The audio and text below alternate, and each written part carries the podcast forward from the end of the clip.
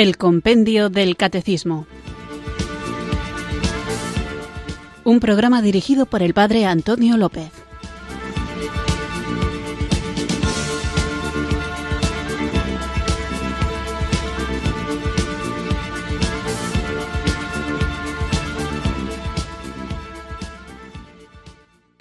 Muy buenas tardes, queridos oyentes de Radio María. Recibido un cariñoso saludo desde Irurzun en Navarra, quienes sintonizáis una tarde más esta radio que cambia vidas, esta emisora de la Virgen Radio María, para escuchar el programa El Compendio del Catecismo, nuestro espacio diario de formación católica en el que tratamos de conocer la fe que queremos vivir, compartir y defender. El conocimiento de la fe nos llevará a vivirla de una manera más plena y precisamente ese vivir la fe como estoy diciendo mucho en estos últimos programas, además de las implicaciones personales que tiene y como consecuencia de ellas, tiene también consecuencias o implicaciones para la vida pública, para la vida social, en definitiva, para la vida política. Y aunque no me lo habéis preguntado directamente, sí que creo que es bueno que aprendamos a responder a la pregunta de si existe algún partido político que sea católico. Y la respuesta es que no. No hay ningún partido político que sea católico. Y a pesar de que en algunos sectores se acuse a la Iglesia de decir a quién hay que votar, lo cierto es que la Iglesia católica, como cuerpo de Cristo, como llamada a la evangelización, a la misión, a la transformación del mundo según el reino de Dios, nunca te va a decir a quién tienes que votar. El Señor le dice a Pilato que su reino no es de este mundo y también nos recuerda que hay que dar al César lo que es del César. Por lo tanto, ni hay un partido político católico, ni lo habrá y, en mi opinión, tampoco debería haberlo. ¿Por qué? Porque la Iglesia se sabe del otro mundo, sabe que está llamada a un reino sobrenatural, que ciertamente tiene implicaciones en este mundo, pero no es de este mundo. Todos los sistemas que podamos idear los hombres serán siempre finitos y por lo tanto susceptibles de crítica.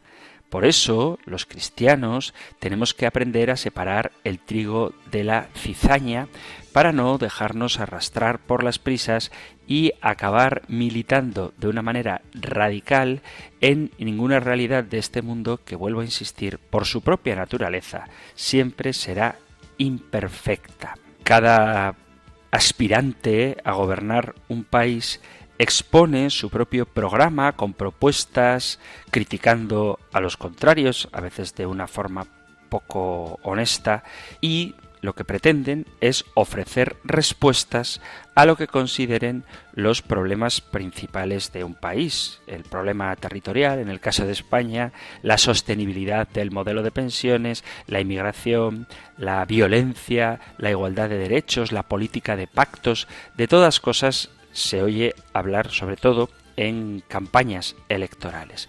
Pero, como digo, las respuestas que se dan siempre serán imperfectas. Además, hay otras cuestiones que son más importantes todavía, aunque no se les dé tanta importancia en los medios de comunicación, como el aborto, la eutanasia, la ideología de género o la libre elección del modelo educativo. Por lo tanto, aunque no existe ningún partido político que sea católico, lo cierto es que los católicos debemos votar y debemos votar como católicos. Es una nota característica de quien se siente libre liberado por Cristo. El voto de los católicos, por tanto, es un voto plural porque está basado en la libertad. Por lo tanto, la participación de los católicos en el sistema democrático no está influenciado por presiones externas de ningún tipo, ni siquiera por la propia Iglesia. Lo que sí hay que tener en cuenta es que el voto de los católicos no es un voto programático o solo ideológico, sino que tiene de fondo una reflexión más profunda. Es un voto respecto no sólo a las ideologías que están presentes en los partidos, sino respecto a las acciones y determinaciones que proponen los partidos políticos. La Iglesia nunca ha dicho a quién hay que votar. Esto es un principio básico que se estableció en la democracia española y que aparece en el primer comunicado de la conferencia episcopal ante las primeras elecciones democráticas. La Iglesia no entra en juego de la política. Sin embargo, la Iglesia juega un papel importante en las elecciones porque según la doctrina social de la Iglesia, ofrece una serie de criterios y estos criterios parten de la propia comprensión antropológica del hombre y de las relaciones en la sociedad respecto a cuál el bien común al que todos debemos aspirar es fundamental. Sin embargo, no existe ninguna formación política que encarne o vele o persiga cumplir el Evangelio y tampoco va a existir. Por eso hay que eliminar toda tentación perfeccionista a la hora de elegir a quién votar. Los partidos políticos tratan de responder desde distintos puntos de vista a una misma realidad y por eso hay variedad de propuestas, algunas más cercanas, otras más lejanas de la visión cristiana del hombre y del mundo. La realidad humana es plural y por lo tanto a la realidad hay que ofrecerle respuestas plurales. Por eso las que dan los partidos políticos siempre serán imperfectas. Algunas se corresponderán con una concepción cristiana y otras no, pero esto puede ocurrir dentro de un mismo partido político. Dicho esto, ya que mencionaba que lo que la Iglesia da son criterios nacidos de la doctrina social y cuyo fin es el bien común, vamos a continuar nuestros programas sobre doctrina social de la Iglesia hablando, como veníamos haciendo, del bien común. Pero antes, comencemos invocando juntos el don del Espíritu Santo. Ven Espíritu, ven Espíritu, ven Espíritu.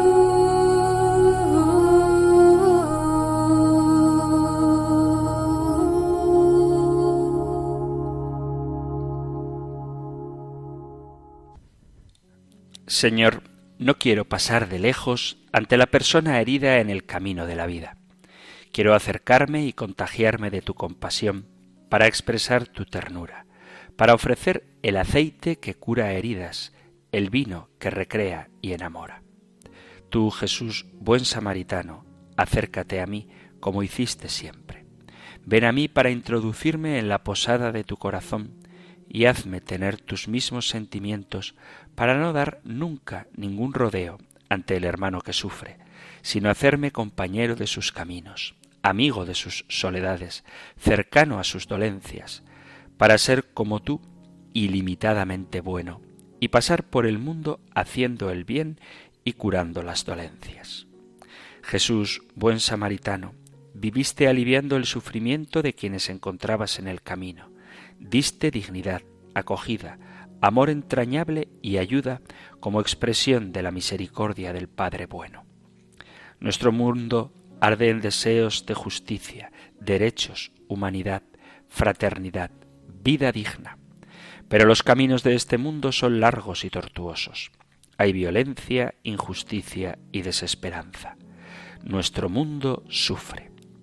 Ayúdanos a bajar a lo profundo del corazón donde habitan las carencias y se descubren las necesidades, donde se escucha el grito del dolor, la voz de quien sufre y necesita. Danos entrañas de misericordia para que no demos rodeos ante los que sufren y sepamos caminar con los ojos abiertos para ayudar a quienes nos necesitan. Haznos, Señor, buenos samaritanos, para que el mundo descubra en nuestra vida el rostro entrañable y misericordioso del Padre bueno.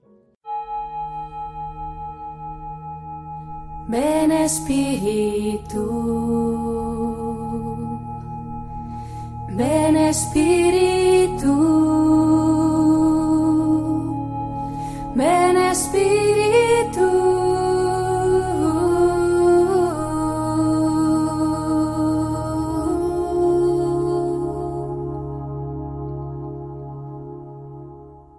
Después de pedirle al Señor que nos convierta en buenos samaritanos que se preocupan por los que están a su alrededor, y eso implica un compromiso social, vamos con nuestro nuevo programa de hoy, en el que seguimos hablando de del bien común.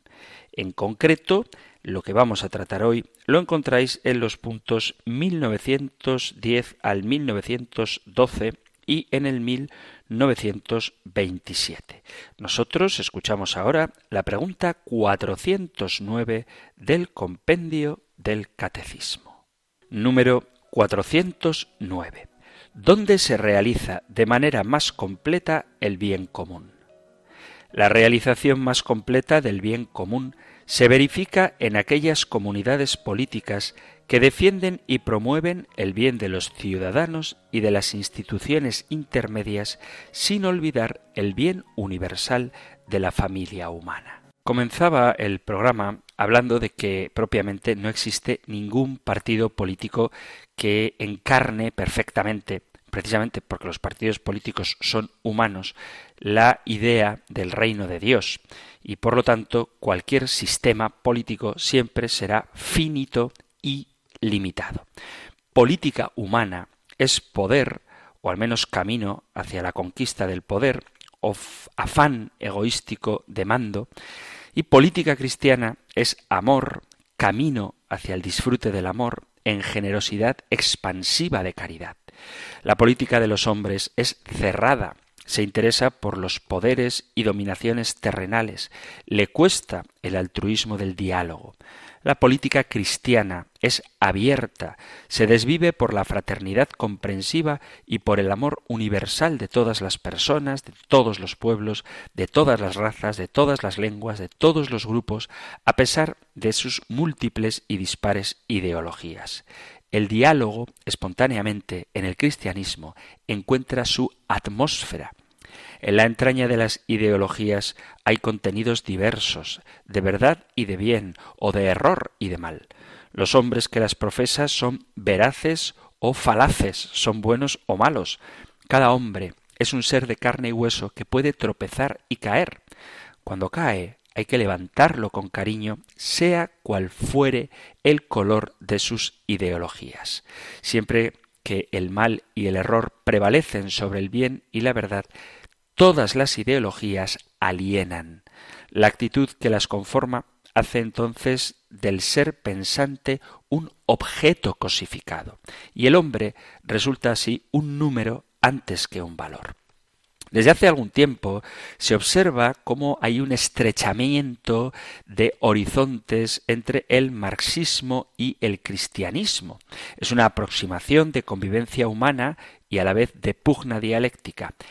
Pero es importante no pecar de ingenuos. Se corre el peligro de que los dos cuerpos ideológicos en lucha den inesperadamente la vuelta y en lugar de ser el marxismo el que se vaya haciendo cristiano, sea el cristianismo el que cambie de esencia haciéndose marxista.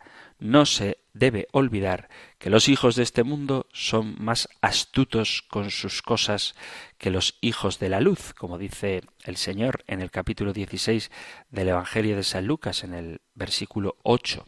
El mundo, en este sentido, es noche, tenebrosidad, y la luz, sin embargo, es día, claridad de figuras eternas. Dos órdenes que no se pueden intercambiar. Son dos campos categóricos contrapuestos. En más de una ocasión he escuchado una afirmación tan absurda como anacrónica, y es la idea de que Jesús era comunista. Alguno podría decir, con la misma irracionalidad anacrónica, que Jesús era liberal esto trataría de encasillar al Señor en unas categorías en las que podemos estar seguros que Él no pensaba. Es posible analizar y categorizar en qué corriente de pensamiento económico y político se encontraba Jesús. Para responder a esta pregunta habría que analizar diferentes pasajes de la Escritura y las interpretaciones que algunos hacen buscando el propósito de encajar al Señor en una opción política. Pero primero habría que analizar un poco qué es el libertarismo o qué entendemos por libertarismo y qué entendemos por comunismo. Y hablo de estas dos opciones porque, a grosso modo, todas las opciones políticas que encontramos hoy en día en nuestra democracia encajarían en una de estas dos ideas. ¿Qué entendemos por la tradición liberal o el liberalismo? Pues es una idea que concibe al individuo como el soberano, es decir, que prevalece sobre los grupos. Se parte de la idea de que los individuos poseen derechos naturales o inalienables, los cuales buscan dotar a cada individuo de una protección contra el poder coercitivo del Estado. Debemos acotar que liberalismo no significa la búsqueda de la atomización del individuo, por el contrario, también reconoce la existencia de grupos y la influencia que tiene sobre el desarrollo individual. Tampoco se fundamenta en el egoísmo del individuo que puede relacionarse con aquello que le plazca y llegar a diferentes acuerdos. La piedra angular del orden político liberal es el reconocimiento de la igualdad ante la ley. En este escenario, los individuos son jurídicamente iguales, todos poseen los mismos derechos y no se conciben los privilegios judiciales. Esto en teoría, es lo que postula el liberalismo. Lo ideal es establecer principios fundamentales que gobiernen los actos de los legisladores, prevaleciendo el derecho individual. Para lograr este escenario es necesario que haya una división de poderes. Al tener claro que el principal derecho de un individuo es la libertad y la ausencia de coacción por terceros en el ámbito social, resulta consecuente que esto se aplique también al orden económico. El liberalismo es una doctrina política que se funda en el individuo y cuando se forma una sociedad este, el individuo, será soberano donde prevalecerán los derechos y habrá igualdad ante la ley. Al tener como principio fundamental la libertad de cada individuo, esta doctrina resulta consistente debido a que abarca la libertad en el ámbito social y en el ámbito económico, donde hay un respeto también a la libertad de asociación, a la libertad privada. El Estado, en este sistema, no entorpece las actividades económicas del individuo, sino que las deja fluir en el dinamismo del libre mercado. El Estado estaría limitado simplemente a unas funciones básicas, preservar la igualdad ante la ley y garantizar la propiedad privada. Aquel que defienda un sistema con estas características se denominará libertario. Y después tendríamos la otra opción que sería el comunismo, fundado en una filosofía colectivista donde encontramos generalmente dos grupos grandes. Un grupo es el opresor y otro sería el oprimido, donde el oprimido buscará la emancipación o la liberación del yugo del grupo opresor. Esta lucha de grupos o lucha de clases tiene un carácter histórico. Esta sería la concepción del famoso comunismo de Marx o Engels, que lo define el comunismo como la doctrina de las condiciones de la liberación del proletariado. Y este significado lo podemos complementar con el objetivo fundamental de esta política, que es la abolición de la propiedad privada. Esta propiedad privada es la que pertenece a los burgueses, es decir, a los medios de producción que utilizan los burgueses para según ellos, explotar el trabajo ajeno. Cuando se logre este objetivo, pasaremos a una dictadura del proletariado, dando lugar a un nuevo Estado, el Estado obrero, donde se hará una socialización de los medios de producción. También habrá una corrección de las desigualdades en la distribución de la riqueza y, en la misma medida, una total colectivización de la conciencia humana, creando así una sociedad sin clases el Estado en este sistema se vuelve la piedra angular de una sociedad comunista y éste se encargará de coordinar al grupo. Lo coordinará en lo económico, en el sentido en que se podrá dar tal anhelada distribución de la riqueza de igual forma que en el ámbito productivo. Con esto podríamos comprender de una manera resumida el concepto del El comunismo busca la socialización completa de los medios de producción donde ya no habrá clases y con esto se dará una igualdad de carácter social. Todos los individuos de una sociedad serán iguales y básicamente se eliminará la individualidad de cada persona visto así muy por encima y muy resumidamente qué es el liberalismo y qué es el comunismo, cabe ahora preguntarnos Jesús qué era. Aunque vuelvo a repetir que no deja de ser una pregunta anacrónica. Teniendo en cuenta estas dos corrientes, podríamos ya identificar claramente en qué línea estaba Jesús. Vamos a ver lo que dice la palabra de Dios. Los hechos de los apóstoles nos dicen cómo era la vida de los primeros cristianos. Dice Hechos capítulo 2 versículo a partir del 44. Todos los que habían creído estaban juntos y tenían en común todas las cosas, y vendían sus propiedades y sus bienes, y los repartían a todos según la necesidad de cada uno, y perseverando unánimes cada día en el templo, y partiendo el pan en las casas, comían juntos con alegría y sencillez de corazón. Según este texto, podríamos pensar que las primeras comunidades cristianas compartían una característica con el comunismo que es la de lograr una igualdad material donde todos tienen lo mismo. Además, dice Jesús otra expresión que podría sonar a comunismo cuando habla del lo difícil que es para un rico entrar en el reino de los cielos. Capítulo 18 de Lucas, versículo 25 dice, porque es más fácil pasar un camello por el ojo de una aguja que entrar un rico en el reino de los cielos. Sin embargo, hay que entender que el comunismo, entre comillas, de los primeros cristianos era muy primitivo en cuanto al reparto de los bienes comunes, es decir, compartían la comida, la ropa, etcétera, pero no se trata en ningún caso del comunismo real basado en la propiedad colectiva de los medios de producción. Por eso, cuando me ha tocado, que me ha tocado más de una vez, debatir sobre si Jesús era comunista, me gusta subrayar que los hechos de los apóstoles hablan de una vida comunitaria, no comunista, compartida, de comunión, pero no de comunismo entendido en el sentido político. Sin embargo, más pasajes argumentan quienes afirman que Jesús era comunista.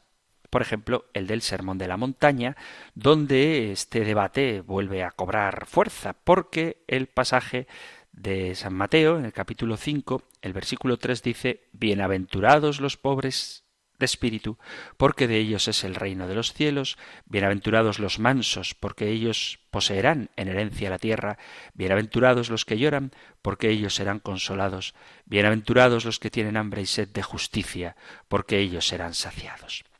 Se habla ciertamente de las personas desfavorecidas y estos serán quienes puedan acceder al reino de los cielos. Ahora bien, uno podría llegar a interpretarlo de esta manera, que sólo los pobres, es decir, los que se encuentran en una condición económica paupérrima, pueden ingresar al reino de los cielos. Siguiendo esta línea, hay algunos que piensan que Jesús era comunista. Sin embargo, quienes opinen así es que no han escuchado el compendio del catecismo y desde luego no conocen la doctrina de la Iglesia ni tienen una correcta interpretación de la Sagrada Escritura. Digo lo de que no han escuchado el compendio del catecismo porque dedicamos varios programas a las bienaventuranzas e íbamos desglosando cada una de ellas. Si queréis recordar estos programas, podéis hacerlo en el podcast de Radio María, en el podcast del Compendio del Catecismo, que tenéis en la aplicación de vuestros teléfonos móviles o si preferís acceder directamente a la página web de Radio María, precisamente en el inicio de la tercera parte del Compendio del Catecismo, donde estamos ahora, cuando se habla de la dignidad de la persona humana y nuestra vocación a la bienaventuranza, hablamos de esto. Lo podéis encontrar en las preguntas 359, 360 y 361, donde hablamos en general de la bienaventuranza eterna, pero hacíamos un programa hablando en concreto de las bienaventuranzas de las que nos habla el Evangelio. Y ahí comentábamos que en griego la palabra pobres se refiere a aquellas personas que se encuentran en situación de desamparo o necesidad. Y además, San Mateo habla de pobres de espíritu. Entonces, lo que quiere decir pobre de espíritu no es esas personas que se encuentran en pobreza material, sino más bien una pobreza de carácter espiritual. En tal caso, un pobre de espíritu es quien sabe que está arruinado espiritualmente cuando estamos sin Dios. Es quien está desprovisto de toda virtud y reconoce su pobreza total ante el Señor. Otra frase radical de Jesús que podría parecer comunista es la del Evangelio de San Mateo capítulo 19, versículo 30, donde dice que los últimos serán los primeros. Pero ya sabéis que una frase, un texto sacado de contexto, se convierte en pretexto. Y de hecho, cuando Jesús dice que los últimos serán los primeros, está hablando de la parábola de la viña, donde el evangelista deja claro que el señor de la viña puede hacer con su viña y con el dinero que tiene lo que le dé la real gana, porque para eso es el propietario. Es la parábola donde el dueño de la viña sale a contratar viñadores, a unos los contrata por la mañana temprano, a otros a media mañana, a otros por la tarde, a otros al atardecer, y a todos les da la misma paga, a pesar de que los primeros trabajaron más que los últimos, y les paga por igual porque él considera lo que es justo.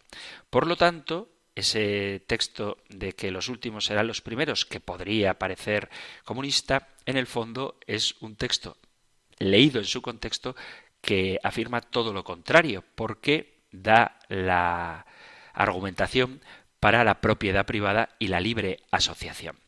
No obstante, si nos quedamos con las interpretaciones que decía antes, podríamos concluir que Jesús era un líder próximo al comunismo. Sin embargo, estas interpretaciones pierden de vista uno de los principales valores que transmite la palabra de Dios y es la libertad del hombre, porque al individuo se le conoce que obre como desee. De hecho, aquel que quiera seguir a Jesús lo podía hacer de manera voluntaria, no había coacción para entrar al grupo de discípulos. Para entender esto mejor, tenemos que seguir leyendo la palabra de Dios y también el Antiguo Testamento, en el libro de Samuel, capítulo 8, versículo 5, dice, He aquí, tú has envejecido y tus hijos no andan en tus caminos. Por lo tanto, constitúyenos ahora un rey que nos juzgue como tienen todas las naciones. A lo que Dios responde Oye la voz del pueblo en todo lo que te digan, porque no te han desechado a ti, sino a mí me han desechado para que no reine sobre ellos. Ahora pues, oye su voz, mas protesta solemnemente contra ellos y muéstrales cómo les tratará el rey que reinará sobre ellos. Samuel no hizo caso y les explicó Así será el proceder del rey que reinará sobre vosotros. Tomará a vuestros hijos, los pondrá a su servicio en sus carros y entre su gente de a caballo, y correrán delante de sus carros reales. El rey nombrará para su servicio jefes de mil y de cincuenta y a otros para labrar sus campos y recoger sus cosechas y hacer sus armas de guerra y pertrechos para sus carros. También tomará a sus hijas para perfumistas, cocineras y panaderas. Les tomará lo mejor de sus campos, de sus viñedos y de sus olivares y se los dará a sus siervos. De su grano y de sus viñas tomará el diezmo para darlo a sus oficiales y a sus siervos. Les tomará también sus siervos y sus siervas, sus mejores jóvenes y sus asnos, y los usará para su servicio. De sus rebaños tomará el diezmo, y vosotros mismos vendréis a su servicio. Primer libro de Samuel, capítulo 8. Sobre estos versículos encontraríamos la mirada divina. El Estado aparece como una alternativa a Dios el reino de este mundo. Es la alternativa al reino de Dios.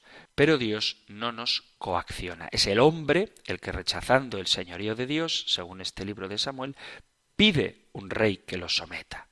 No olvidemos que Jesús lo que hace a lo largo de toda su vida es representar la voluntad del Padre.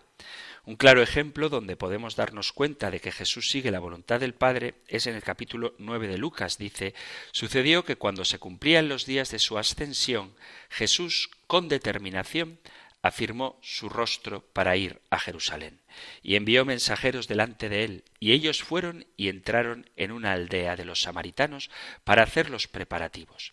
Pero no lo recibieron, porque sabían que había determinado ir a Jerusalén. Al ver esto, sus discípulos Santiago y Juan dijeron Señor, ¿quieres que mandemos que descienda fuego sobre el cielo y los consuma? Pero él, volviéndose, los reprendió y dijo vosotros no sabéis de qué espíritu sois, porque el Hijo del hombre no ha venido para destruir a los hombres, sino para salvarlos. Y se fueron a otra aldea. Aquí queda claro que en Jesús predomina una clara defensa de la voluntad individual, incluso comunitaria. De tal manera que aunque en este caso el pueblo de Samaria le rechaza, él respeta esa voluntad, en este caso colectiva, como respeta la voluntad individual, por ejemplo, en el caso del joven rico que prefiere mantener su riqueza en vez de seguir a Jesús y él no se las quita para obligarle a ir en pos de él. Vamos a hacer ahora una breve pausa musical antes de continuar con nuestro programa, hoy hablando de dónde se realiza de manera más completa el bien común y tratando de distinguir lo que es el bien común de lo que entendemos por comunismo, que nada tiene que ver con las enseñanzas de Jesús.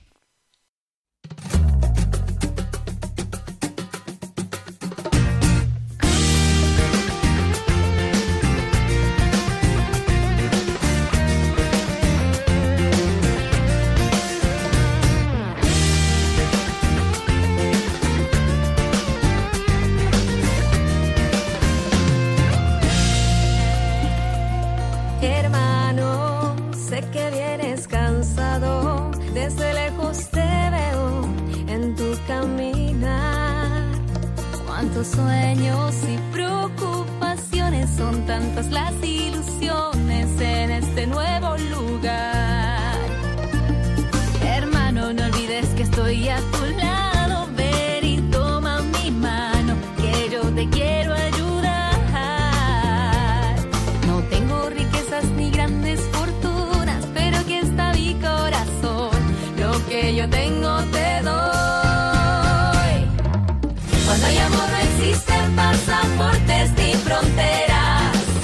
Cuando hay amor,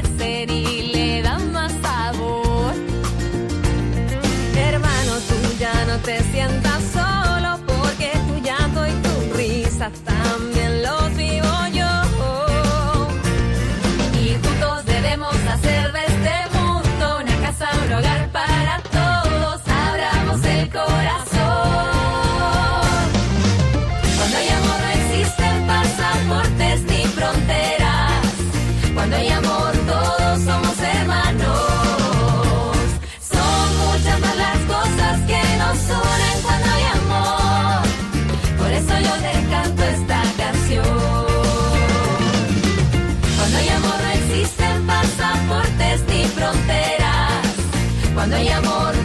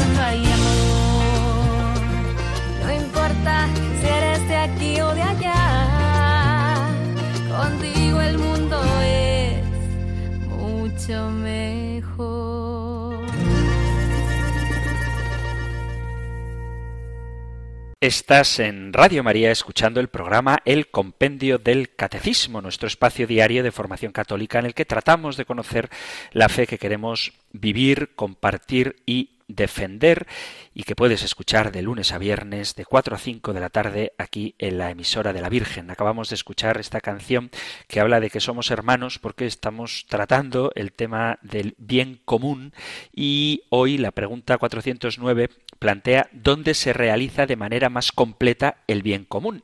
La tentación, para quien quiera responder a esta pregunta sin tener en cuenta lo que enseña el compendio del catecismo, la doctrina de la Iglesia, sería establecer el lugar donde se realiza de manera completa el bien común en un sistema político y eso sería un gravísimo error.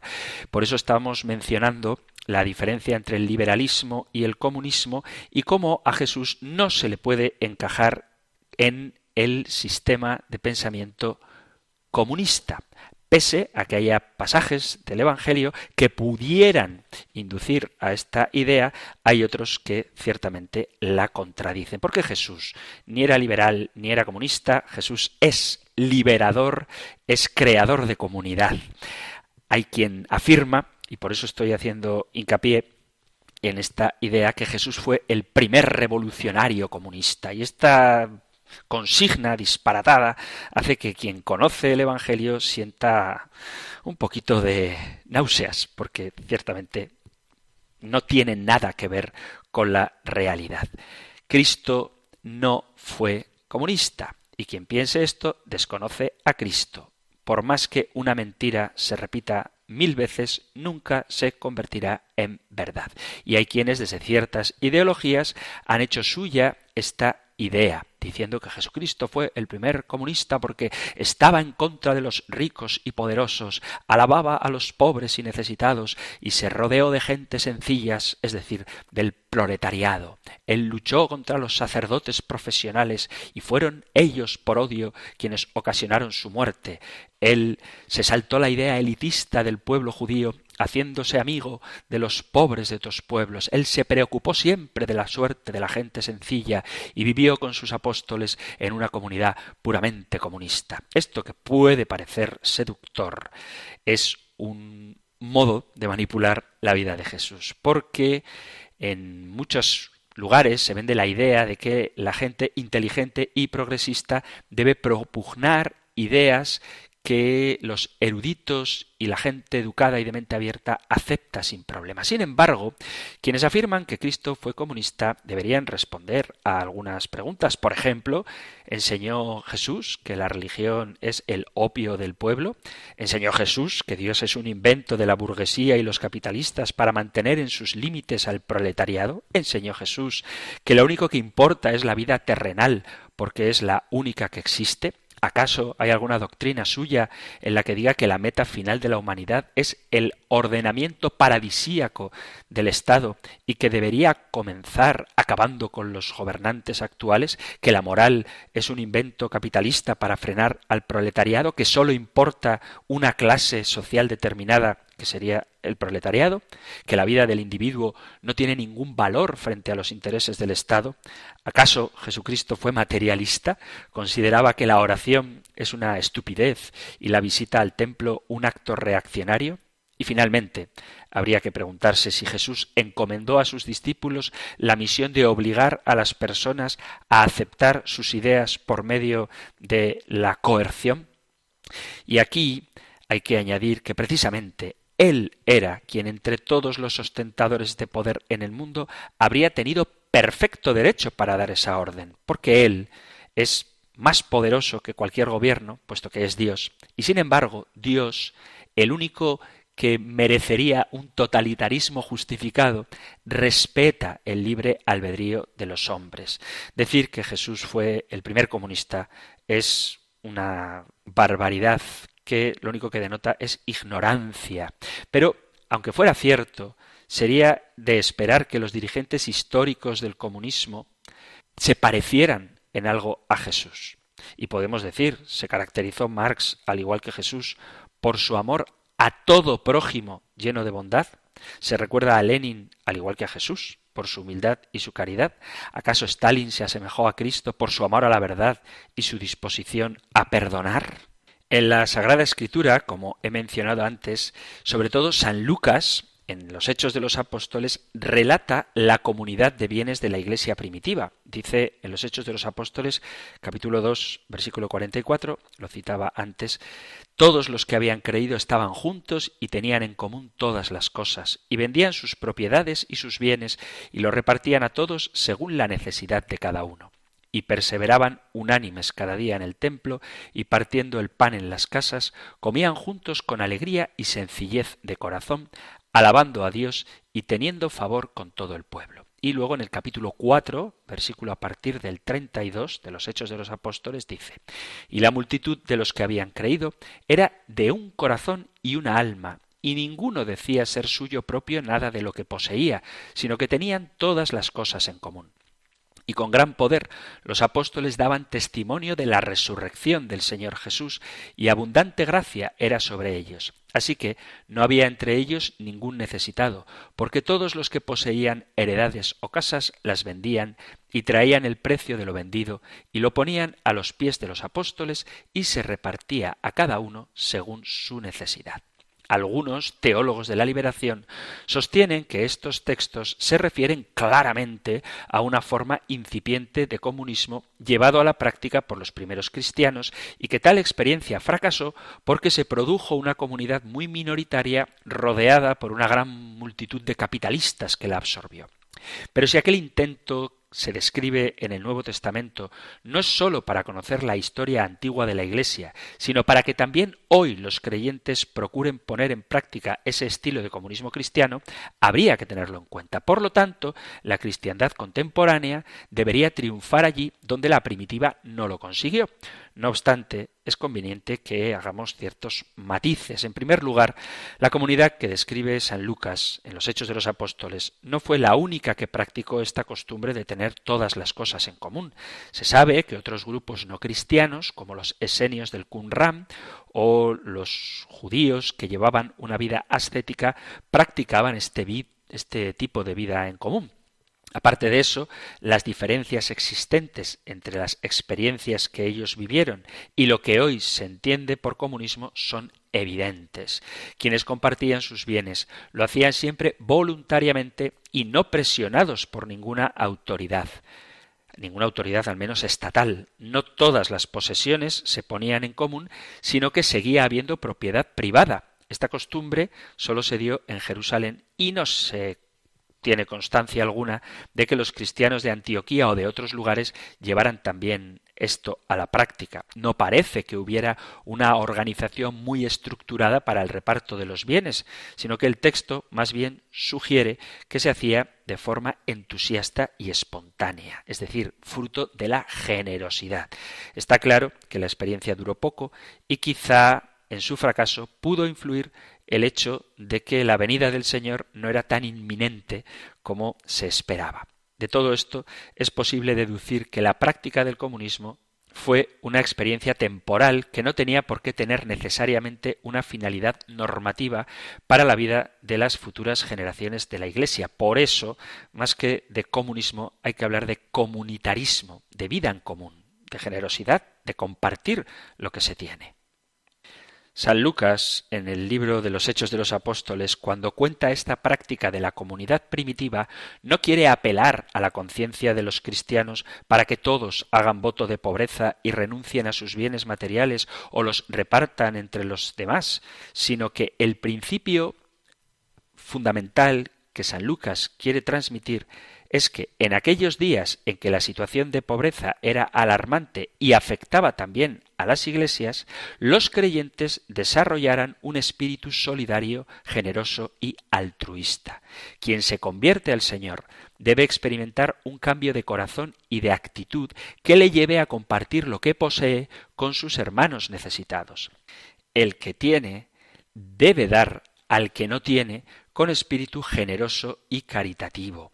Los primeros cristianos no fueron comunistas en el sentido actual, no se entregaron a un experimento total de posesión comunal de bienes. Lo que sí pusieron en práctica fue su generosidad para dar limosna y compartir lo que poseían con los muchos pobres que había en aquella época. De manera que su actitud continúa siendo un ejemplo también para los creyentes del siglo XXI, que además de la fe compartimos el grave problema de la pobreza. A pesar de los errores que pueda tener la forma radical de la teología de la liberación, una cosa está clara, que ha podido servir para aguijonear la conciencia cristiana adormecida por la sociedad del bienestar. Esto puede llevar a la cuestión acerca del compromiso social del cristiano. ¿Cuál es la mejor opción política para el creyente? ¿El socialismo o el capitalismo? ¿La izquierda, la derecha o el centro? Un cristiano puede elegir en conciencia entre diferentes opciones políticas. En todas puede haber aciertos y también equivocaciones, porque como decía al principio, es una realidad humana y por lo tanto finita y perfectible. Un cristiano puede tomar en serio su compromiso por la justicia social y no ver forzosamente la salvación en la socialización de la industria, la agricultura y ni siquiera de la educación o de la cultura. Como cristiano puede estar a favor de una economía social de mercado. Pero sea cual fuera la postura ante estas cuestiones, sólo puede llamarse de verdad cristiano quien ve en Cristo la última y decisiva autoridad en cuestión de lucha de clases, empleo de la violencia, terror, paz, justicia y amor. Sólo desde Cristo se puede vivir la vida cristiana porque eso es lo propio de ser cristiano. Para servir a los pobres y crear una sociedad más justa e igualitaria no hay que recurrir a las ideas de Carlos Marx, sino que basta con obedecer el mensaje que desde hace dos mil años está escrito en la palabra de Dios. La revolución fundamental de este mundo es la resurrección que inauguró Jesús y que implica transformación radical del ser humano. Con Cristo hasta las mandíbulas de la muerte que parecen triturarlo todo, se desvanecen como un sueño y permiten el camino de la verdadera vida. Por eso los creyentes debemos hoy más que nunca poner en práctica el ministerio social que se desprende del Evangelio para que el reino de Dios siga implantándose en este mundo y para que la vida gane finalmente la batalla a la muerte, la injusticia y el sufrimiento. Como dice el apóstol Pedro en la primera carta, capítulo 4, versículo a partir del 10, cada uno, según el don que ha recibido, ministrelo a otros como buenos administradores de la multiforme gracia de Dios. Si alguno habla, hable conforme a las palabras de Dios. Si alguno ministra, ministre conforme al poder que Dios da, para que en todo sea Dios glorificado por Jesucristo, a quien pertenecen la gloria y el imperio por los siglos de los siglos. Pero ojo, cuando digo que el Evangelio no es comunista, no estoy queriendo decir que la palabra de Dios apoye incondicionalmente el capitalismo. Si bien es cierto que los principios básicos del capitalismo concuerdan más con el modelo bíblico, también es cierto que la Biblia condena la forma extrema de capitalismo agresivo, materialista, consumista y deshumanizantes. Asuntos como la concentración del poder económico sin control democrático, la desaparición de los valores humanos como consecuencia del aumento del espíritu de lucro, la deshumanización humanización del trabajo que persiste provocando frustración, impotencia y resignación, la crisis de insatisfacción humana o el sinsentido de la vida que genera la propia civilización capitalista, así como la contradicción entre desarrollo tecnológico y la protección del ser humano y de la naturaleza, siguen siendo asignaturas pendientes del modelo capitalista. Cristo mismo criticó lo que hoy podríamos llamar el capitalismo materialista deshumanizante. En el Evangelio, Jesús acoge a los desposeídos, a las prostitutas y a los pecadores y clama ay de vosotros, los ricos. Evangelio de Lucas, capítulo 6, versículo 24, en las bienaventuranzas de Lucas, anuncia que el reino de Dios está cerca, pero dice que es más fácil que un camello pase por el ojo de una aguja que que un rico entre en el reino de Dios. Y señala una alternativa radical frente al capitalismo. Nadie puede servir a dos señores porque o aborrecerá a uno y amará al otro, o se apegará a uno y despreciará al otro. No podéis servir a Dios y a las riquezas. Evangelio de San Mateo, capítulo 6, versículo 24. Ni el comunismo ni el capitalismo salvaje son la solución a nuestros problemas. Ningún sistema político lo es, ya que se encuentra viciado y contaminado por el pecado humano. La Biblia explica que el mundo está bajo el dominio o el gobierno de Satanás. Lo dice varias veces, tanto el Evangelio de San Mateo como el Evangelio de San Juan, dos veces, como la segunda carta a los Corintios. Si vemos claramente que los gobiernos actuales son del príncipe de este mundo y todos han de ser desbaratados y reemplazados por el reino de Dios, por eso decimos en el Padre nuestro, venga a nosotros tu reino, ciertamente no debemos poner nuestra esperanza en ningún sistema humano.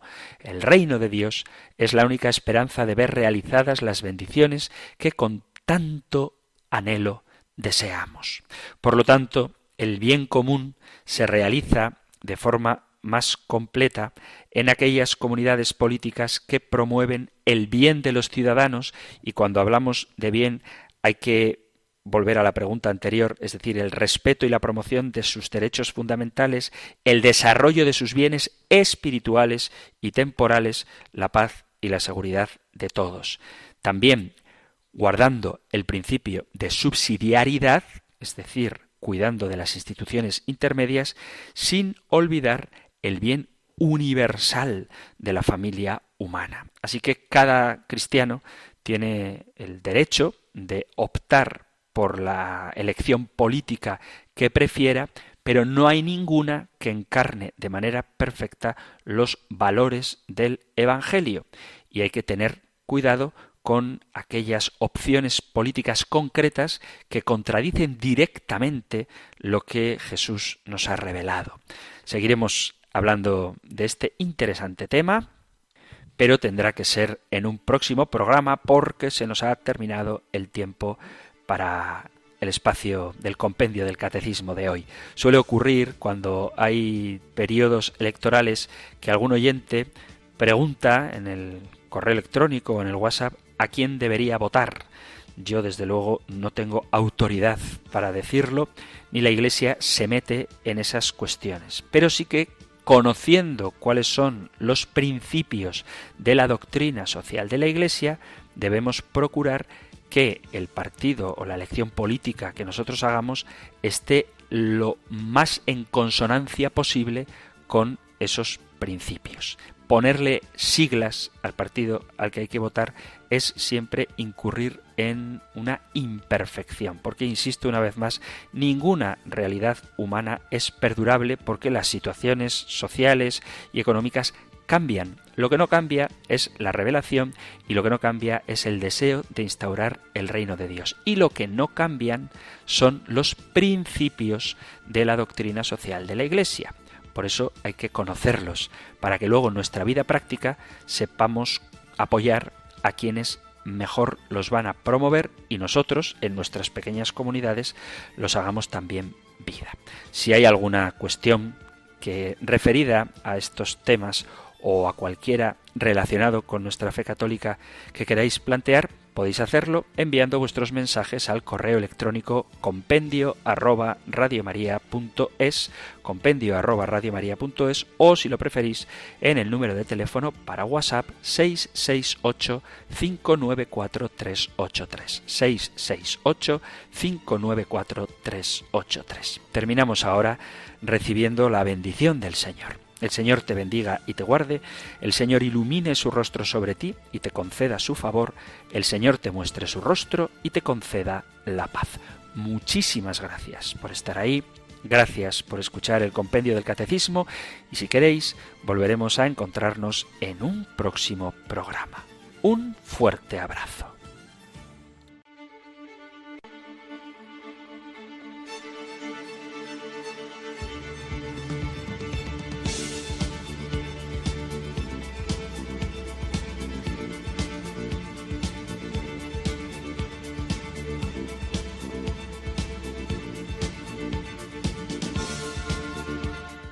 El Compendio del Catecismo.